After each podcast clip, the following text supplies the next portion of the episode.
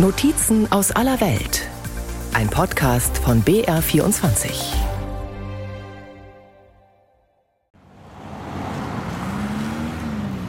Es ist der 11. Mai 2022, kurz nach 6 Uhr. Kein ungewöhnlicher Morgen für Shirin Abu Akleh.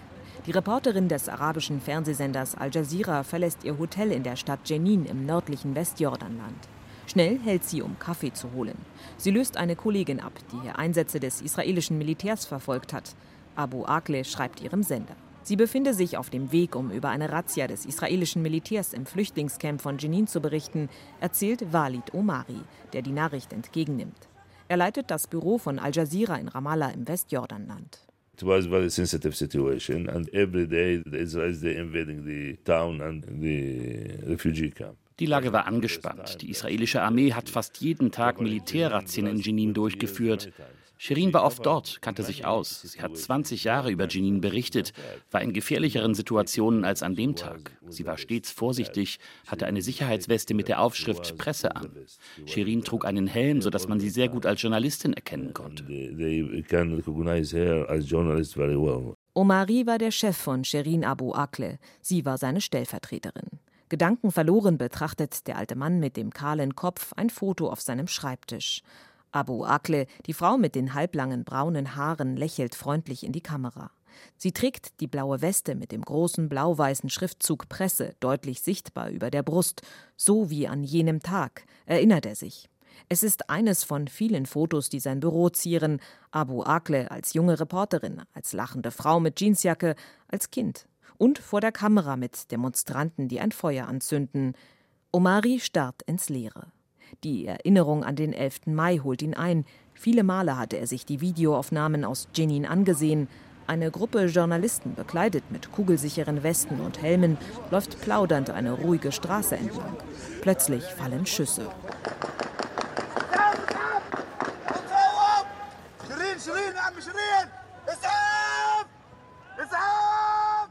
Entsetzt und voller Panik rufen mehrere Leute nach einem Krankenwagen. Die bekannte amerikanisch-palästinensische Reporterin Shirin Abu Akleh liegt am Boden. Die 51-Jährige stirbt durch einen Kopfschuss. Walid Omari schließt die Augen. In seinem Inneren läuft ein Film ab. I don't know how my colleague drive the car. Ich weiß nicht, wie mein Kollege gefahren ist. Sehr schnell, sehr gefährlich. In Jenin bin ich ins Krankenhaus gerannt. Ich habe es nicht geglaubt, dass sie tot ist, bis ich ankam und ihre Leiche sah. Sie haben mir ihre Weste gegeben. Ich habe auch die Kugel gesehen nach der Autopsie in Nablus. Es war ein Geschoss der Amerikaner. Wer hat sowas hier? Die israelische Armee. Die Kugel traf Shirin hinter dem linken Ohr. Es sah aus, als hätte sie noch ihren Kopf bewegt. Die Kugel trat aus und steckte in ihrem Helm fest. Der Augenblick, in dem Shirin Abu Akleh der tödliche Schuss traf, löschte nicht nur das Leben der Reporterin aus. Er veränderte auch das Leben der Menschen, die dabei waren und derer, die ihr nahestanden. Nur eine halbe Stunde vom Al Jazeera-Büro entfernt, wo Sherin Abu Akleh gearbeitet hat, liegt das Haus der Familie Abu Akleh. Hier im Stadtteil Beit Hanina in Ostjerusalem kam die Familie zusammen. Wenn sie sich jetzt treffen, zerreißen sie Wut und Trauer, sagt Lina Abu Akleh, die Nichte der getöteten Reporterin. Das junge Mädchen mit langen, wallend schwarzen Haaren und großen, dunklen Augen sitzt auf dem Sofa im Eingangsbereich des Hauses. An den Wänden hängen lebensgroße Bilder ihrer Tante auf Pappwänden. Linas Blick bleibt an einer Art Schrein hängen, geschmückt mit weißen Blumen und dem Lieblingsfoto ihrer Tante in der Ecke des Zimmers. This was from the funeral and This one reads out, I am the daughter of Jerusalem. Das hier ist von der Beerdigung. Hier steht, ich bin die Tochter von Jerusalem. Das Foto hier hat sie am 2. Mai auf Facebook aus ihrem Büro gepostet.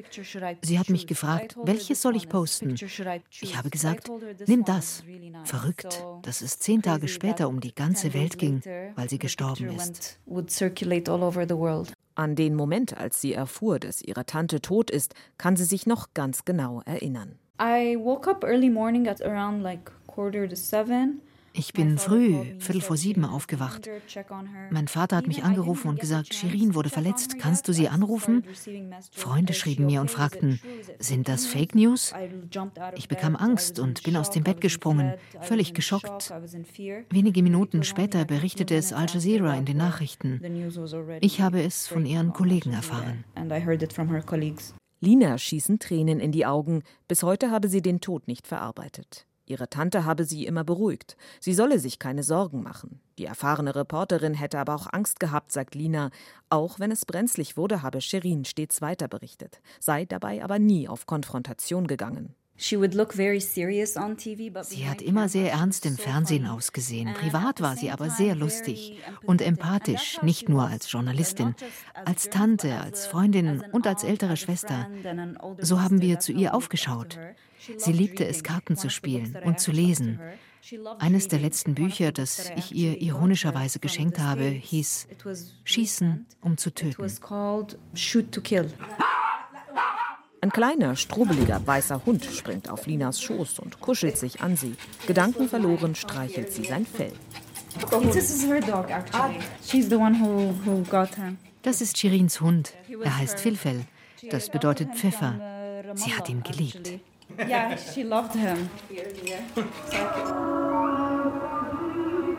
Der Muizin ruft zum Gebet. Sein Ruf hallt durch die Straßen von Jenin im nördlichen Westjordanland. Hier lebt der Mann, der Sherin Abu Akle nicht nur im Berufsleben begleitete, sondern auch den Moment ihres Todes miterlebte. Ali al-Samudi ist Kameramann bei Al Jazeera. An jenem 11. Mai lief er mit Abu Akle gemeinsam die staubige Straße im Flüchtlingscamp von Jenin entlang, als die Schüsse fielen. Samudi ist hierher zurückgekommen, an den Ort, an dem es passiert ist. Es geht ihm sichtlich nahe. Bevor er spricht, zurrt er das Ende eines Transparentes an einem Baum fest, das durch den Wind heruntergerissen wurde. Okay. Hier. Shirin. Darauf zu sehen Sherin Abu Akle in einer rosafarbenen Bluse. Darunter steht Augenzeugin und Märtyrerin Sherin Abu Akle. Der Abschnitt der Straße, in der Abu Akle getötet wurde, hat sich in einen Gedenkort verwandelt. Plakate und Bilder der Journalistin hängen am Baum und an der Mauer, die die Straße von einem kleinen Zementwerk trennt. Einer Journalistenkollegin, die damals ebenfalls dabei war, rettete sie das Leben. Abu Akle schaffte es nicht. Samudi deutet auf drei dunkle Stellen am Baum, zu dem sie rannte, es aber nicht mehr schaffte. The bullet here and bullet here. Shada, she behind the tree. Ein vertrockneter Kranz und ein verwelkter Blumenstrauß deuten auf die Stelle, an der Sherin Abu Akle auf dem Asphalt mit dem Gesicht nach unten reglos liegen bleibt. Daneben eine leere Zigarettenpackung, eine alte Flasche, vertrocknetes Laub. Samudi krümmt sich nach vorn, deutet mit der Hand auf seine Schulter. The first they shot me. I am lucky because when she leave. Zuerst haben sie auf mich geschossen. Die Kugel hat mich in die Schulter getroffen. Ich hatte Glück. Meine Schutzweste hat den Winkel der Kugel verändert. Shirin rief, Ali ist verletzt, Ali ist verletzt. Sie ist da zum Baum gerannt. Der Schütze hat weitergeschossen. Sie haben Shirin getötet. Warum? Warum? Warum? Shirin war eine Journalistin, ein wunderbarer Mensch. Sie war nicht bewaffnet und keine Gefahr für die israelischen Soldaten. Sie hat hier nur berichtet und ist selbst zur Geschichte geworden. Samudi starrt die Straße entlang. Eine Panzersperre aus schwerem Metall erinnert daran, dass hier regelmäßig Militäroperationen stattfinden, gegen die sich die Bewohner des Camps mit Waffengewalt wehren. Seit der Gründung des Flüchtlingslagers 1953 hat sich das Camp Jenin zu einem Rückzugsort für militante Palästinensergruppierungen entwickelt. Palästinenser nennen den Ort Märtyrerhauptstadt, während die Israelis vom Hornissennest sprechen. Immer wieder kommt es hier zu Feuergefechten, sterben palästinensische Terroristen und Zivilisten bei Militäreinsätzen. Nur selten werden die Umstände restlos aufgeklärt. Für Samudi besteht kein Zweifel, dass das israelische Militär absichtlich auf die Journalisten geschossen hat. Die haben mich gesehen. Ich hatte die Schutzweste an mit dem Schild Presse drauf. Ich hatte nicht eine, sondern zwei Kameras dabei. Schauen Sie die Straße entlang. Es war niemand sonst in der Straße. Nur wir. und die Israelis. Man sieht alles. Sie haben uns gesehen und wollten uns töten. Hätten sie uns warnen wollen, hätten sie in die Luft geschossen. Aber sie haben bei Shirin die Stelle zwischen Helm und Schutzweste gewählt, hinter dem linken Ohr. Mir haben sie in die Weste geschossen. Es war kein Unfall. Sie wollten uns töten. Samudi atmet tief durch. Er fügt hinzu, er und seine Kollegen hätten fünf Minuten lang am Anfang der Straße gestanden, damit die Soldaten sie als Journalisten erkennen könnten, bevor sie auf sie zugingen. Ein typisches Vorgehen, sagt Samudi und erzählt von einer Begegnung, die ihn bis heute beunruhigt. Als er an dem Tag in das Camp fuhr, hat ihn ein israelischer Soldat beim Namen gerufen und gesagt, er solle umdrehen und nicht filmen. Was ist wirklich passiert am 11. Mai 2022? Die Suche nach der Wahrheit gestaltet sich schwierig und wird hochpolitisch. Weniger als drei Stunden nach der Schießerei tweetet das israelische Außenministerium ein Video, das schießende Palästinenser in Jenin zeigt, erinnert sich Guillaume Lavayer. Er war zu dem Zeitpunkt der Vorsitzende der FPA, der Foreign Press Association, der ausländischen Pressevereinigung für Israel und die Palästinensergebiete. Jeder, der in Jenin war, so wie ich, musste sich wundern. Abu Akleh wurde am Rand des Flüchtlingslagers getötet. Die Bilder, die im Internet kursierten, wurden aber in der Mitte des Camps aufgenommen. Da stellt sich die Frage, wie Kugeln, die in der Mitte des Flüchtlingslagers abgeschossen wurden, jemanden am Rand des Camps töten konnten. Der damalige israelische Premier Naftali Bennett, ein offizielles Regierungsmitglied, hat sie verbreitet. Er versuchte, Zweifel zu streuen, wer Shirin Abu Akleh getötet hat. Innerhalb weniger Tage ändert das israelische Militär mehrmals die Beschreibungen vom Ablauf des Einsatzes, erinnert sich Lavayer.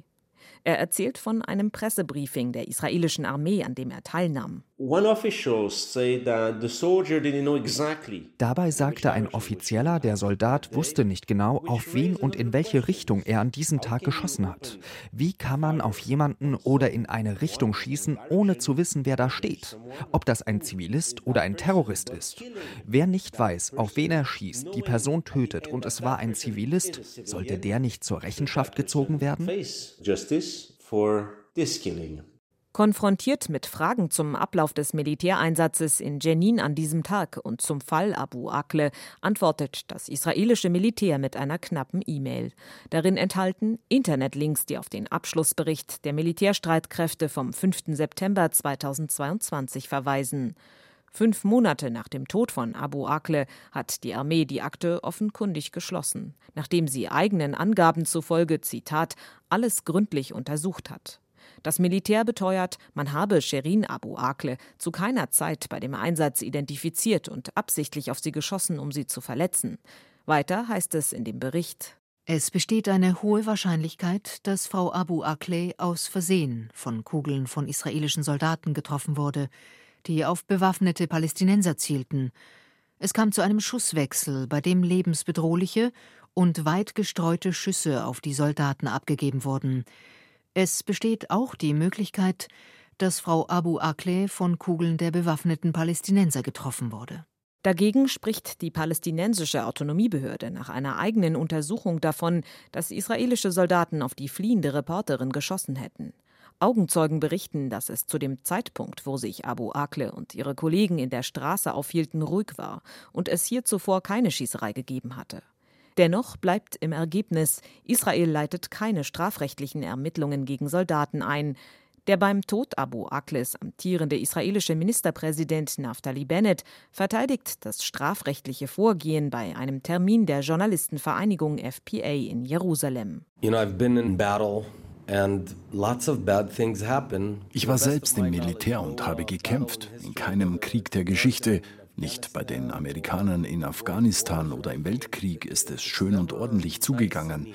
Zivilisten sterben. Manchmal ist es Absicht, dann brauchen sie Strafverfolgung. Wenn gekämpft wird und es gibt Kollateralschäden und es ist keine Absicht, dann braucht es keine Strafverfolgung. Sie würden denen, die für sie kämpfen, die Hände fesseln. Würden Sie jemanden verurteilen, wenn die Regeln eingehalten wurden und etwas passiert, dann kämpft keiner mehr für die USA, für Großbritannien, Frankreich oder Israel. Ex-Premier Bennett sieht den Tod von Sherin Abu Akleh als Kollateralschaden eines Landes, das von feindlichen Terrororganisationen wie Hisbollah, islamischer Dschihad und der Hamas umgeben ist und von einem Todfeind wie dem Iran bedroht wird. Israel wehre sich, sagt Bennett, und schlimme Dinge passierten eben, wenn sich ein Land im Krieg befindet. So we fight and, and bad things happen inadvertently when a country is at war. Al Jazeera-Chef Walid Omari sitzt still da, hört sich die Ausführungen des früheren israelischen Regierungschefs nachdenklich an. Israel habe kurz nach dem Tod seiner Kollegin klargemacht, dass es nicht zulässt, dass israelische Soldaten vor Gericht befragt werden. Damit habe Israel es unmöglich gemacht, den Fall vor ein israelisches Gericht zu bringen. Nach einer Schweigeminute für die getötete Journalistin im Saal tritt Omari vors Mikrofon. Er kämpft mit den Tränen. Israel cannot continue Israel kann nicht so weitermachen, ohne zur Rechenschaft gezogen zu werden. Herr Bennett hat sich nicht einmal entschuldigt. Wir wollen die Wahrheit herausfinden und die zur Verantwortung ziehen, die Shirin ermordet haben.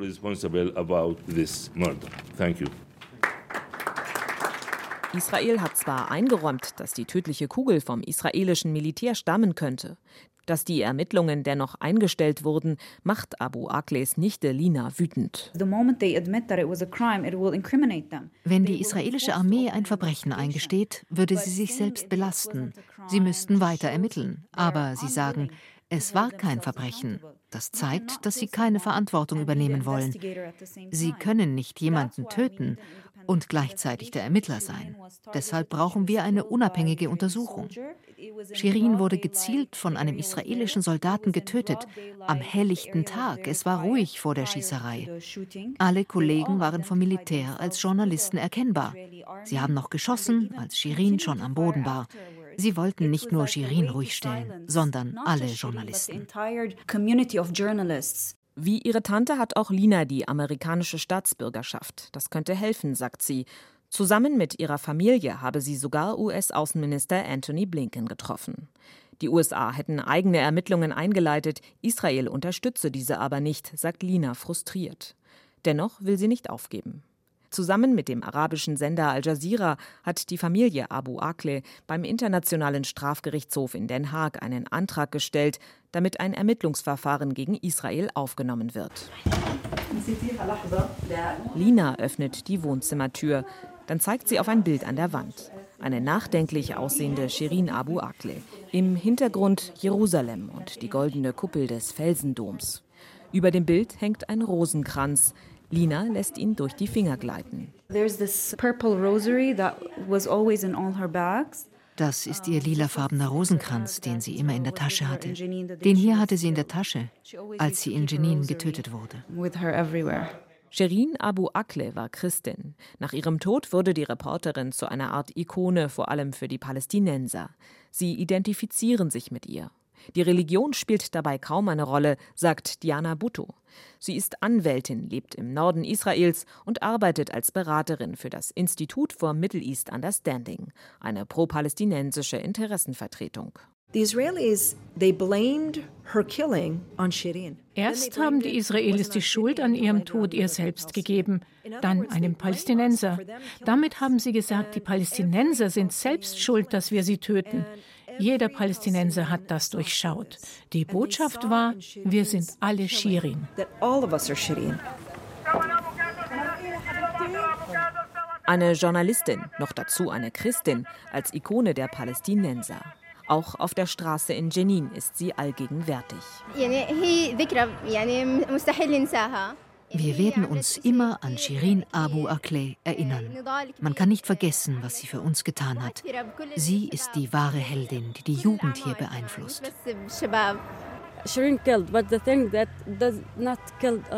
Shirin ist tot, aber was uns nicht tötet, macht uns stärker. Jetzt sind wir die Stimme für alle Palästinenser, die von israelischen Soldaten getötet wurden. Die Stimme von Shirin und den anderen. Wir wollen der Welt sagen, befreit Palästina. Wir werden das tun, was immer es kostet. Auch wenn es unser Leben kostet.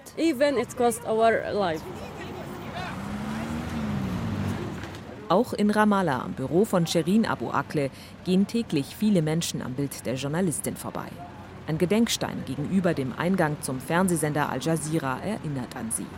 Der Stein sieht aus wie ein herausgebrochenes Stück Mauer. Darauf steht, dass die Korrespondentin während ihrer Arbeit von israelischen Soldaten ermordet wurde. Die Straße hier im Zentrum heißt jetzt Shirin Abu Akleh Straße. Al Jazeera Büroleiter Walid Omari blickt im Büro seiner getöteten Kollegin gedankenversunken aus dem Fenster, dreht sich um und mustert den verlassenen Arbeitsplatz. Das ist Shirins Büro. Alles hier hat ihr gehört. Hier ist ihre Brille, hier sind Notizen von einer investigativen Geschichte, an der sie gearbeitet hat. Blumen vom Frauentag. Die haben wir gekauft. Wir lassen alles, wie es ist. Es kommen immer wieder Leute und bringen Blumen, Bilder. Das schlichte Büro mit einem Schreibtisch voller Notizen und Papieren, einem Spiegel in Form des Westjordanlandes, der schwarze Bürodrehstuhl, das Regal voller Bücher und Preise und der blaue Besuchersessel sind bedeckt mit Geschenken. Blumen, Kränze, Bilder und kunstvolle Zeichnungen der Reporterin mit Geburts- und Sterbedatum. Basteleien von Schülern einer taubstummen Schule, die ein Mosaik von ihr angefertigt haben. Dies alles soll in ein Museum kommen. Zum ersten Todestag der Journalistin beginnen die Vorbereitungen für den Bau. In zwei Jahren soll das Shirin Abu Akleh Museum für Medien in Ramallah fertig sein, sagt Omari. Shirin now, she's iconic. Shirin ist jetzt eine Ikone für alle Palästinenser und Araber und für jeden, der für Freiheit kämpft. Ich habe das verstanden, als wir ihren Sarg von Jenin nach Nablus brachten. Alle Menschen sind aus ihren Häusern gekommen, die Bauern von ihren Feldern und haben Blumen auf das Auto mit dem Sarg geworfen.